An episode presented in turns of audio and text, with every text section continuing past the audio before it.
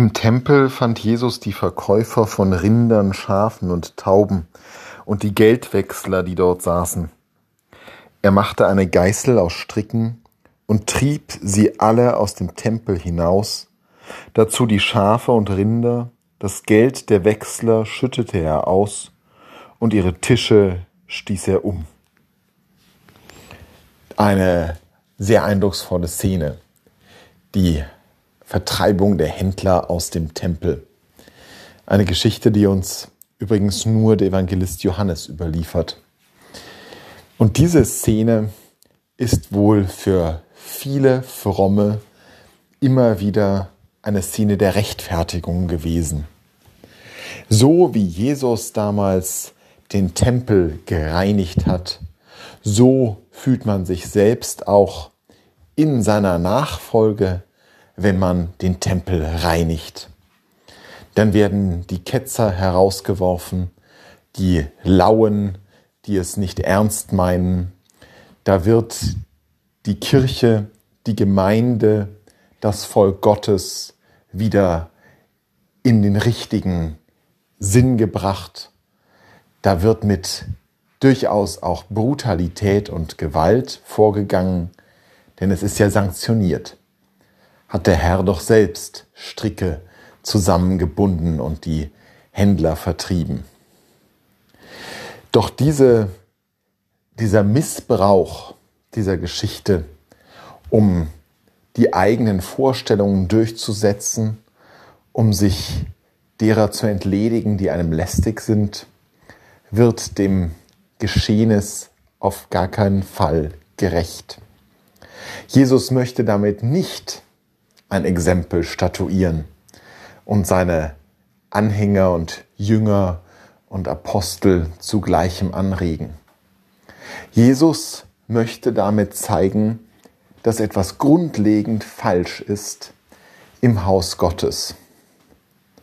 Das Haus Gottes, das ist aber nicht nur das Gebäude in Jerusalem, das ist nicht nur die Gemeinschaft derjenigen, die Gott anbeten oder eben dann nach Tod und Auferstehung Jesu die Kirche, sondern das Haus Gottes, das sind wir auch selbst.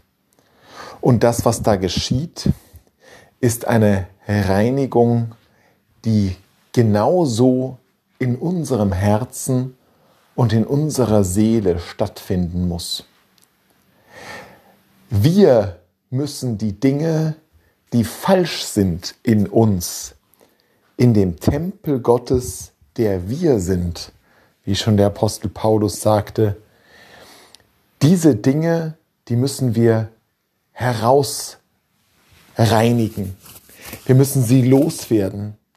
Auch durchaus mit Nachdruck, mit Gewalt, aber eben nicht gegen andere, sondern gegen unseren eigenen Schweinehund, gegen unsere eigene Bequemlichkeit, gegen unsere eigenen negativen Gefühle, unsere Angst, unseren Hass, unsere Bedürfnis, uns von anderen abzugrenzen, unsere Freude an der Ablenkung, unsere mangelnde Bereitschaft, das, was wirklich wichtig ist, in den Blick zu nehmen.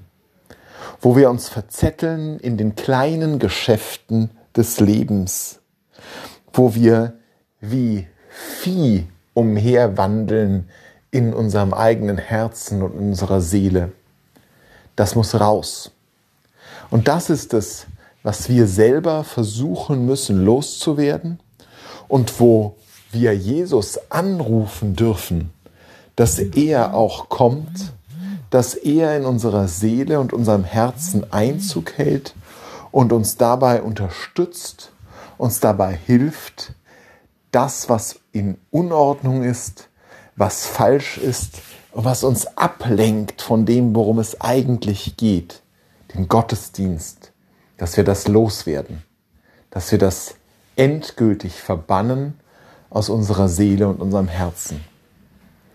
Bevor wir also diese negative Aufmerksamkeit nach außen richten und denken, wir könnten uns auf Jesu gewaltvolles Handeln berufen, wenn wir uns im Raum der Kirche, im Raum der Gemeinde gegen die wenden, die uns gerade nicht in den Kram passen.